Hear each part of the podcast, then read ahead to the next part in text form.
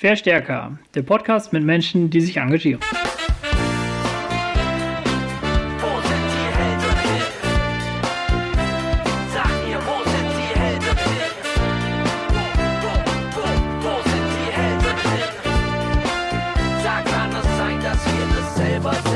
Herzlich willkommen zur zweiten Ausgabe des Verstärker-Podcasts. Mit dabei heute Marlene Walter von Nathalie Limon und natürlich Thorsten Bühner und ich, Paul Kuhlmann vom Verstärker. Servus Paul.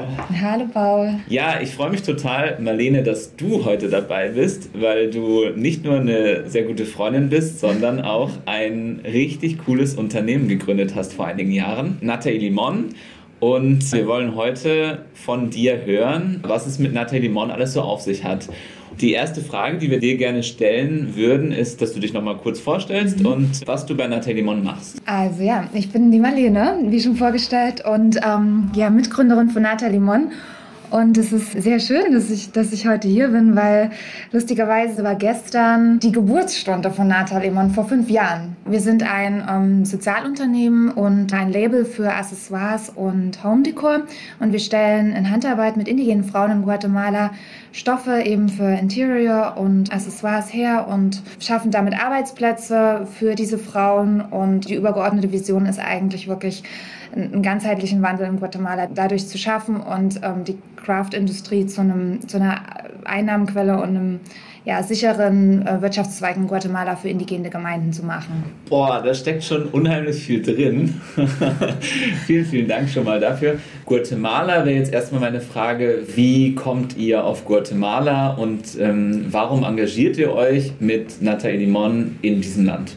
Dass wir nach Guatemala gekommen sind oder uns, uns dorthin verschlagen hat, ist wirklich eine sehr, sehr zufällige Sache gewesen. Anne und ich, wir kennen uns beide vom Studium.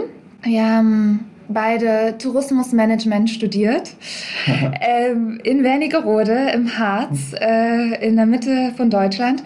Wir hatten eigentlich einen ganz anderen Werdegang. Ich hole da mal ganz kurz ein bisschen aus, versuche es aber Ja. auf den Punkt zu bringen.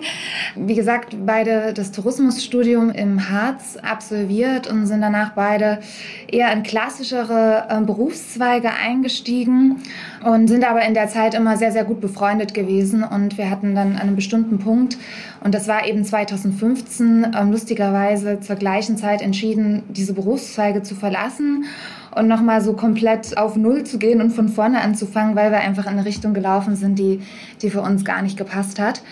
Und wir waren beide schon sehr immer irgendwie mit Latein- oder Südamerika verbandelt durch diverse Reisen, die wir vorher da in die Region schon gemacht haben. Ich spreche auch Spanisch, ähm, habe da auch schon immer einen sehr, sehr starken Bezug zur spanischen Sprache gehabt und habe dann einfach diesen Moment genutzt, um ja nochmal so, ein, so eine Aussteigerzeit in Mittelamerika zu machen. Und Anne, lustigerweise, hat genau die gleiche Entscheidung getroffen, aber wir haben sie eigentlich unabhängig voneinander getroffen, weil wir gar nicht so viel Kontakt in der Zeit hatten. Ich bin in Guatemala gelandet und Anne damals in Costa Rica. Und durch meine Erfahrung in Guatemala, die ich dort in einer sozialen Organisation gesammelt habe, wo ich eben mit Frauen gearbeitet habe und sie gefördert habe mittels des Textilhandwerks, sind wir auf die Idee gekommen. Wir haben uns nach meiner Zeit in Guatemala Nicaragua getroffen, dort drei Wochen zusammen verbracht und da ist, wie gesagt, dann im November 2015, ja genau vor fünf Jahren, die Idee entstanden. Äh, deswegen Guatemala, also so eine ganz, ganz zufällige Sache. Wie gründet man so eine Unternehmung über zwei Länder hinweg? Wie kann man sich das vorstellen? So, was sind so die, die ersten Schritte, die ihr machen musstet? Du meinst zwei Länder, also Deutschland und Guatemala? Genau. Dass wir zu dieser Struktur gekommen sind, bei der wir jetzt sind, das, das hat natürlich ein bisschen gedauert. Da haben wir auch einfach viel ausprobieren müssen. Ich fange vielleicht mal da an, wie wir, wie wir ursprünglich gestartet haben. Und zwar war das so, dass wir, dass Anne und ich, als eben beide Gründerinnen, ähm, eine längere ähm, Reise in Guatemala verbracht haben oder durchgeführt haben, um dort ähm, verschiedene Webergruppen zu besuchen und zu schauen, mit welchen wir dort zusammenarbeiten. Das war in erster Linie einfach so Entscheidungsfaktoren für uns, zu schauen, wie transparent arbeiten die, wie gut ist die Qualität, wie viel landet wirklich am Ende auch bei den Weberinnen, also wie stark ist der soziale, unternehmerische Gedanke dort wirklich verankert. Wir haben uns relativ schnell dazu entschieden, nicht mit Gruppen zusammenzuarbeiten, die in irgendeiner Weise bei einer NGO aufgehangen ist, die vor allem in Guatemala ist der Fall dieser, dass, dass es sehr, sehr häufig amerikanische NGOs sind und aus verschiedenen Erfahrungen haben wir uns relativ schnell dazu entschieden, eben mit solchen Gruppen nicht zusammenzuarbeiten, weil da zu viel Administration dahinter hängt und die Transparenz sehr, sehr schwierig ist. Wir haben durch diese Reise damals dann drei Gruppen identifiziert, mit denen wir in erster Linie zusammenarbeiten. Die haben alle unterschiedliche Webtechniken beherrscht. Und so haben wir gestartet. Jetzt sind wir aber nach sehr, sehr viel Erfahrung, die wir gesammelt haben, dazu übergegangen, dass wir mit den Weberinnen direkt arbeiten und nicht mehr mit Organisationen und haben uns ein Direkt-Weber-Netzwerk aufgebaut mit einer Produktionsmanagerin, der Fabiola, die in Guatemala lebt, in Quetzaltenango und diese Weberin eben für uns besucht und die ganze Produktion managt und dann eben auch den Export- oder Importprozess nach Deutschland organisiert. Und in Deutschland sind es immer Anne und ich natürlich als Gründerin Team gewesen. Anna lebt in Berlin, ich in München und wir haben jetzt auch noch zwei ähm, Werkstudentinnen und arbeiten auch mit sehr vielen Freelancern projektbasiert zusammen. Und wir sind insgesamt eigentlich ein komplett remote organisiertes Unternehmen. Hätte ich gleich noch eine Frage. Wie kann man sich das vorstellen in Guatemala? Also, habt ihr dort eine kleine äh, Weberei oder machen die das von zu Hause oder im Ort? Wie funktioniert denn das? Ja, das ist immer eine, das kann man sich immer sch schlecht vorstellen. Das ist eine gute Frage. Also unsere Weberinnen, die arbeiten komplett von zu Hause aus. Das sind alles Hausfrauen und Mütter, die eigentlich ja oftmals irgendwie so zwischen drei bis zehn Kindern haben. Die leben in so ganz, ganz kleinen, abgeschiedenen äh, Gemeinden, sehr, sehr einfach, logischerweise. Und ja, sie haben ihre Webstühle zu Hause. Also wir arbeiten hier mit so zwei Techniken. Einmal ist es der Schoßwebstuhl. Das ist ein ganz, ganz einfacher Webstuhl, den man sich einfach um die Hüfte klemmt und dann das Ende der Webbahn am Dach befestigt. Also das ist wirklich nicht viel. Das kann man dann einrollen und überall mit hintragen. Das wird von zu Hause gemacht und wir arbeiten aber auch mit der Fußwebstuhltechnik. Das sind halt ein bisschen größere Holzwebstühle, die aber auch bei den Webern zu Hause stehen. Eigentlich dann so Familienbesitz. Und jeder arbeitet von zu Hause aus, aber meistens sind diese Gruppen in einer Gemeinde, also in einer Community ansässig und deswegen ist es dann für für Fabiola auch einfacher, das zu organisieren. Sie fährt dann eben in diese Community. Dann versammeln sich alle Weberinnen. Beispielsweise in der einen Community haben wir zehn Weberinnen, die versammeln sich dann alle in einem Haus von der, sag ich mal, Leiterin dieser Gruppe. Und dort wird sich dann die Qualität angeschaut der Webstücke und, und, ausgetauscht und die Sachen eingesammelt und dann an den zentralen Ort von Fabiola gebracht, wo sie dann wirklich die Sachen für uns verpackt. Sie hat eine größere Wohnung, macht das bei sich zu Hause und schickt das dann mit den Dienstleistern nach Deutschland. Und es sind momentan drei Gruppen, also zwei Webergruppen und dann noch eine Gruppe mit zwei Schneiderinnen, die auch ihre Nähmaschinen bei sich zu Hause haben. Eine letzte Frage hätte ich noch. Du hast gesagt, ihr macht Textilien. Du kannst das ein bisschen konkreter sagen? Also was gibt es da zum Beispiel an Produkten? Wir haben jetzt seit diesem Jahr eine, eine Handtaschenkollektion, die Harry and Back Collection, Heldinnen-Taschenkollektion. Wir machen aber auch so kleinere Accessoires, so aus, aus Stoffresten beispielsweise. Haben wir jetzt auch so kleine Haarbänder. Und ähm, wir haben auch eine relativ große Home-Decor-Kollektion. Also das beinhaltet Kissen, Schurwolldecken und Teppiche. Dankeschön. Mhm. Paul. Nochmal zu deinem Engagement zurück. Mhm. Ich kenne viele, die engagieren sich gerade in solchen Ländern im gemeinnützigen Bereich, NGOs und so. Mhm. Du hast mit der Anne zusammen Social Business gegründet. Mhm. Kannst du nochmal sagen, warum dein Engagement, warum du das als Sozialunternehmerin eher siehst? Mhm. Ich habe es vorhin ganz kurz angesprochen, schon diese NGO-Thematik, auch in Guatemala, die ich schon so ein bisschen vorhin auch hinterfragt und kritisiert hatte, ganz leicht. Wir sind da natürlich auch durch so persönliche Erfahrungen gekommen, aber es war auch ehrlich gesagt das, was sich für uns immer irgendwie richtig angefühlt hat, ja, aus dem ganzen Thema aus Nathalie Limon ein Unternehmen zu machen. Also wir haben nicht einmal darüber nachgedacht, eine NGO zu gründen, eine Organisation, sondern weil wir einfach gedacht haben, wir wollen halt langfristig diesen Impact nachhaltig für die Frauen schaffen. Und das schaffen wir nur, wenn das halt ein funktionierendes Businessmodell ist, wo wir nicht auf Spenden angewiesen sind. Weil wir wollen ja Produkte verkaufen und Arbeit schaffen. Okay, du hast gerade gesagt, den Impact, den ihr habt. Deswegen wäre meine nächste Frage eigentlich, was denkst du, was bewirkt euer Engagement? Mhm. Es fühlt sich manchmal so, so, so klein an. Ne? Ähm, wir haben ein Team von 14 Frauen insgesamt und wir denken das halt ganz, ganz groß. Wir wollen irgendwann mit hunderten Frauen zusammenarbeiten, aber das ist halt ein, ein Weg dahin und also für unsere Frauen ist das, ist das sehr, sehr viel, was in diesem Jahr passiert ist. Und dazu will ich vielleicht mal ganz kurz erklären, äh, wie wir das mit den Frauen jetzt in diesem Jahr aufgesetzt haben. Also ich habe ja vorhin schon gesagt, dass wir ursprünglich mit Gruppen gearbeitet haben, mit Organisationen und jetzt in diese direkte Zusammenarbeit mit den Weberinnen übergegangen sind und Diese direkte Zusammenhalt beinhaltet auch, dass wir quasi so feste Kooperationsvereinbarungen mit den Frauen schließen. Also die sind nicht bei uns angestellt. Das ist, ist viel, zu, viel zu kompliziert gerade mit guatemaltekischem Arbeitsrecht etc. Und das wollen wir eigentlich auch gar nicht, weil das sind ja Kunsthandwerkerinnen, ja. Die sind eigentlich, die sollen eigenständig sein, die sollen sich durch diese Eigenständigkeit auch befähigt fühlen, sich selber dadurch entwickeln zu können. Also das, ist wie, das ist wie so, so Freelancer-Verträge eigentlich, aber wir geben denen wie so eine Art Rahmenvertrag. Das heißt, die wissen sechs Monate lang, können die so und so viele Stoffe für uns herstellen, also müssen die monatlich ungefähr so und so viele Stoffe für uns herstellen, kriegen ein festes Einkommen und wir bezahlen da auch Urlaub und Feiertage und so Sachen und wir machen da auch gerne mal Ausnahmen, wenn es bei jemandem mal nicht mehr so passt. Und das gibt denen eine riesen Verbindlichkeit. Und das ist eigentlich, eine, also es klingt nach einer ganz, ganz einfachen Sache, aber für diese Frauen bedeutet das unheimlich viel, weil die haben bisher eigentlich immer nur von von Tag zu Tag gelebt. Die haben ihre Stoffe vielleicht auf dem Markt verkauft und wussten nie, wie viel sie da verkaufen, haben sie auch meistens viel zu, zu günstig verkauft, weil sie selber nicht in der Lage sind oder ihre Arbeit gar nicht so sehr wertschätzen und da eigentlich ihre Sachen viel, viel zu günstig verkaufen, weil sie halt einfach nur für den Tag Einnahmen brauchen um eben die Familie zu ernähren. Und jetzt ist es halt natürlich, diese sechs Monate Verbindlichkeit lässt sie halt mal ein bisschen durchatmen und müssen halt nicht mehr so ganz existenzielle Ängste haben und wissen halt, okay, dass diese sechs Monate sie wirklich diese Basic-Sachen für ihre Familie sicherstellen können und auch mal drüber nachdenken können, die Schulgebühren eben für ihre Kinder zu zahlen, weil die meisten Kinder unserer Weberin sind bisher nicht in die Schule gegangen. Und das ist eigentlich das, wo wir hin wollen, weil unsere Weberinnen konnten nie in die Schule gehen. Aber wir wollen halt, dass es halt ihren, ihren nachfolgenden Generationen ermöglichen können, dass da halt ein Wandel entsteht. Wir haben auch sowieso so eine kleine Impact-Analyse gemacht nach den ersten sechs Monaten jetzt und da möchte ich vielleicht so ein Beispiel rausziehen.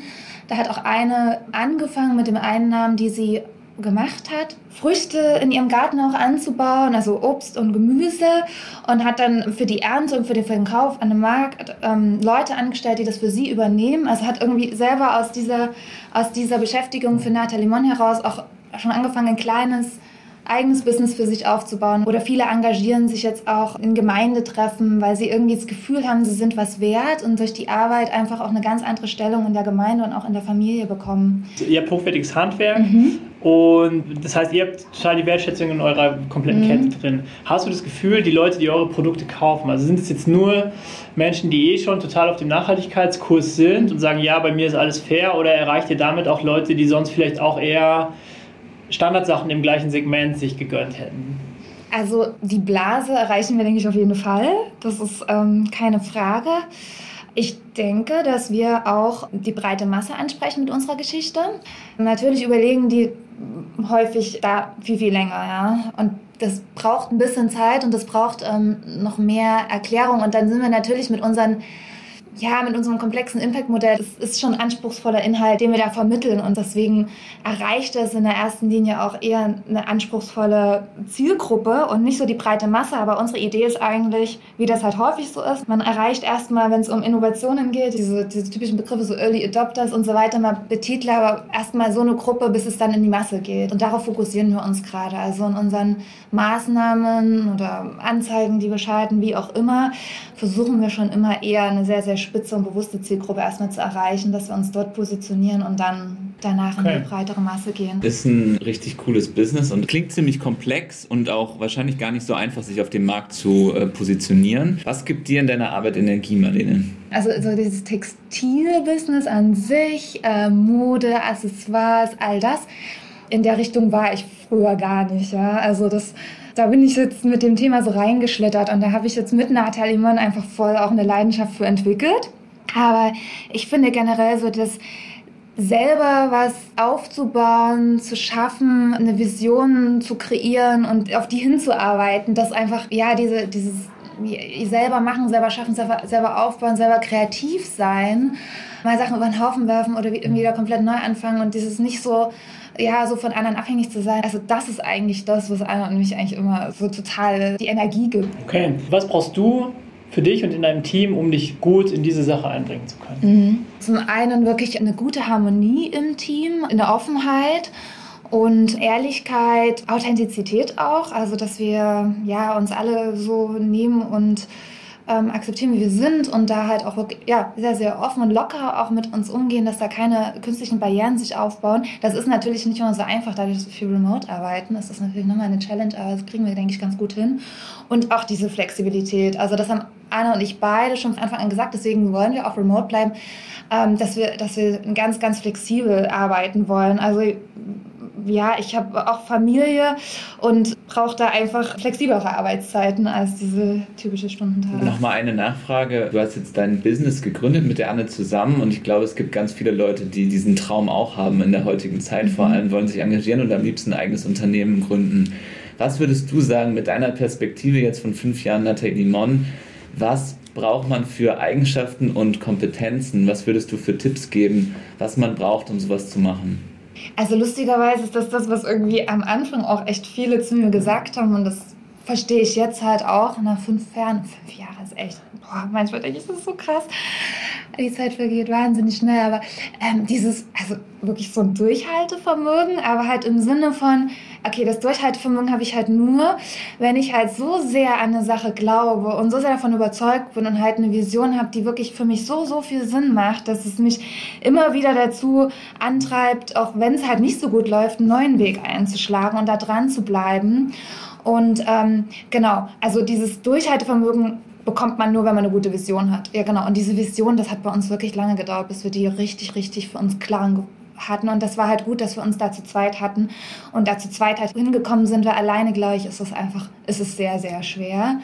Also da von Anfang an irgendwie ein gutes Team zu sein. Und also ich glaube, da ergänzen wir uns sehr, sehr gut an und ich und ein gutes Team, ein gutes Gründerteam und eine klare Vision, sich aber auch Zeit lassen für die Vision. Die Vision ist halt nicht sofort da. Also am Anfang haben wir auch gedacht, ja, ne, das muss ganz, ganz schnell gehen, aber man braucht Zeit dafür. Was würdest du sagen, Marlene, ist deine Superpower? Ich würde sagen, meine Superpower ist, dass ich sehr, sehr positiv bin und gute Entscheidungen auf Basis meines Bauchgefühls treffen kann. Sehr gut. Nochmal ganz pointiert gefragt, warum engagierst du dich? Als ich ganz am Anfang ja erzählt habe, ist, dass ich früher in eine ganz, eine ganz andere Richtung ähm, eingeschlagen habe. Und ähm, ich hatte für ein, ja, in einer Marketingabteilung für einen, für einen größeren Konzern gearbeitet und ich habe da über ja, die Jahre, die ich dort gearbeitet habe, so für mich festgestellt, dass das ich, ich arbeite gerne, also ich gebe gerne Gas und ich gebe gerne alles, aber dass mir halt irgendwann, dass ich gemerkt habe, okay, diese Energie, die ich da reinstecke, die ich arbeite, die ich schaffe, die muss einfach einen absoluten Sinn haben, sonst macht, sonst, sonst geht das einfach für mich nicht, weswegen ich dann auch ausgestiegen bin und Deswegen, also diese Sinnhaftigkeit, ich kann gar nichts mehr anderes machen. Ich brauche einen, einen gesellschaftlichen, sozialen Sinn in meinem Tun. Ich weiß nicht, ist halt einfach so. Könntest du dir vorstellen, nach dieser Gründerin-Phase jemals wieder in irgendwie eine Anstellung zu gehen? Oder ist das, wenn man das einmal eingeatmet hat, dieses Gefühl, Mhm. selbst komplett gestalten zu können, kann man das wieder ablegen? Ich glaube, eine Angestelltenverhältnis ist, denke ich, schon möglich, aber in einem gewissen Rahmen. Ne? Also wenn man beispielsweise auch an einem, an einem anderen Projekt oder an einem anderen Social Startup oder so arbeitet, also in so eine Richtung könnte ich es mir schon vorstellen. So ein ganz klassisches Angestelltenverhältnis in einen Konzern zurückzugehen, auf gar keinen Fall. Also es muss schon immer eine Freiheit, ein Raum sein, um, um selber gestalten zu können. Und ich denke, wenn man für ein anderes Startup und vor allem auch Social Startup oder irgendein Startup, was halt wirklich einfach einen gesellschaftlichen Mehrwert stiftet, dann oder auch eine größere Firma. Ich denke, da gibt es mittlerweile auch viele Unternehmensmodelle, so im ganzen New Work-Bereich, die da auch schon ganz anders sind. Das würde ich jetzt nicht so komplett ausschließen. Apropos die Frauen, die diese Webkunst Mhm. ähm, machen, bekommt ihr direktes Feedback von denen? Man muss sagen, die Frauen, mit denen wir zusammenarbeiten, die sind sehr, sehr schüchtern. Die haben so gut wie nie in ihrem Leben große Wertschätzung erhalten und die fragen sich auch immer noch, glaube ich, warum wir das tun, was wir für sie tun. Und das merkt man auch an dem Verhalten, wenn wir sie besuchen. Dass da, da ist schon eine gewisse Distanz da. Sie sehen uns halt nicht wie wir. Wir wollen die Frauen auf Augenhöhe betreten. Das ist für sie sehr, sehr schwer.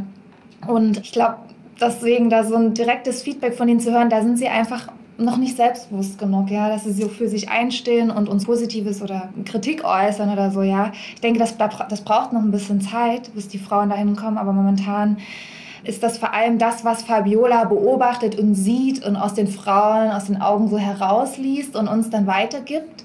Kannst du nur noch einmal kurz sagen, wer Fabiola ist? Fabiola ist für uns die Produktionsmanagerin in Guatemala. Also sie verteilt quasi die Aufträge über die Weberinnen und macht dann auch den Qualitätscheck und ähm, organisiert dann auch die Exporte nach Deutschland. Wir biegen auf die Zielgerade. Ich hätte noch eine Frage an dich. Was sind Momente, Sternstunden, die dich selber glücklich oder zufrieden machen, wo du denkst, oh, das ist toll, was wir hier machen? Ich war lustigerweise wirklich noch kurz vor diesem ersten Lockdown, war ich noch mal in Guatemala. Wirklich seit langem mal wieder, weil ich ja Mama geworden bin und dann konnte ich erstmal nicht nach Guatemala fliegen, beziehungsweise wollte ich erstmal nicht. Und jetzt war ich im Februar in Guatemala, zwar nur eine Woche und das sind immer so, wenn ich dort bin, das ist einfach unheimlich wichtig, weil wir leben in so zwei so unterschiedlichen Welten und das immer wieder zu verstehen, was da eigentlich abgeht und für was wir uns einsetzen, ist wichtig. Und als wir wirklich diesen Moment hatten, wo wir diese Kooperationsvereinbarung mit den Frauen unterzeichnet hatten. Das fand ich ein ganz, ganz bedeutender Moment, weil es für mich einfach klar war, so lange in diesem Bereich schon, wie besonders das eigentlich ist, dass wir das tun und das war ein krasser Moment und auch mit dem ganzen Modell, dass wir mit den Weberinnen zusammenarbeiten und wir haben unsere Marke und alles irgendwie nochmal komplett überarbeitet und haben dadurch irgendwie nochmal so richtig nochmal viel, viel mehr Klarheit für alles und unsere Vision bekommen das hat sich auch richtig, richtig gut angefühlt und es war ein Highlight. So. Dankeschön. Wir haben noch eine Bonusfrage. Hast du in München oder auch anderswo eine Person, die dich ganz besonders inspiriert hat? Wir suchen immer weiter nach weiteren Superhelden und mhm. Heldinnen. Gerne jemanden, den oder die du auch persönlich kennst mhm. und der oder die dich inspiriert hat. Kann ich zwei Personen nennen? Ja. Okay, also eine kennt ihr auch sehr, sehr gut. Wahrscheinlich weißt du es auch schon, Bob. Also ich bin ja mit Tag 1, als ich hier im Hub gekommen bin, das war wirklich auch ganz am Anfang von der Unternehmensgründung, war ich auf der Impact Hub Tour mit Henrik ähm, von Fairafric. Und also Henrik ist eigentlich schon immer, ist ja auch ist ein gut, sehr, sehr guter Freund geworden mittlerweile auch und in beiden Bereichen, also immer unheimlich inspirierend und was sie mit Fairafric aufgebaut haben, das denke ich, echt bahnbrechend auch. Und eine zweite Person, die jetzt sehr, sehr in unserem Thema des Craft-Businesses involviert ist und die momentan eigentlich somit eine unserer wichtigsten Mentorinnen auch ist, ähm, die kennt ihr nicht. Die lebt in Berlin, das ist Monika Moisin ist jetzt eigentlich Anwältin und hat sich sehr, sehr stark auf den Bereich internationales Kunsthandwerk spezialisiert. Und mit ihr haben wir dieses Jahr sehr, sehr intensiv zusammengearbeitet und wir haben so das Gefühl, das ist so eine, die unser Thema so, so gut versteht und es ist gar nicht so einfach und unheimlich inspirierende Frau. Jetzt hätte ich doch noch eine große Frage, genau zu dem Thema. Ich habe mal ein bisschen in den Medien mitbekommen, dass es gerade Klagen gibt, ich weiß aber nicht, in welchen Ländern ja. es ist, von indigenen mhm. Völkern, die sagen, hey, die großen Konzerne klauen uns eigentlich genau. unsere Kunst mhm. und vermarkten die auf ihren Fashion-Produkten. Mhm. Hast du da was mitbekommen? Ja, voll. Das ist das Thema, da ist auch die Monika so beispielsweise super engagiert in dem Bereich. Das ist damals vor allem in Mexiko auch hochgepoppt und ist auch Thema in Guatemala gewesen.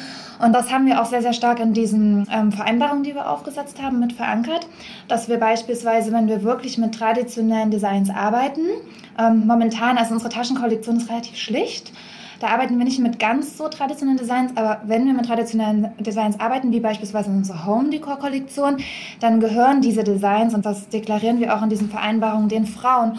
Und dann wollen wir zukünftig eigentlich auch, dass sie für dieses Design eine gewisse Provision pro verkauften Stück bekommen, weil sie ja die Erschaferinnen dieses Designs waren. Und das sind sehr, sehr komplexe Designs, die kann man nicht einfach so nehmen. Und das ist genau das, was eben passiert in diesem Craft-Business, dass halt ganz häufig genau das nicht respektiert wird. Und man beispielsweise, keine Ahnung, ähm, internationale Designer anfangen, irgendwo ähm, nach Guatemala jetzt einfach zu reisen und auf den Märkten Stoffe einzukaufen. Ich kenne das die werden dort für wirklich ein Apfel und ein Ei verkauft, weil wie gesagt, die Frauen brauchen einfach Geld für den Tag. Dann werden da Produkte draus entwickelt und dann wird es halt teuer verkauft, aber da ist halt überhaupt gar kein Impact-Konzept dahinter. Das ist ein Riesenthema und das versuchen wir auch aufzuklären. Wir haben auch so ein spannenden Blogartikel zum Thema Vintage Textiles, was das genau aufgreift.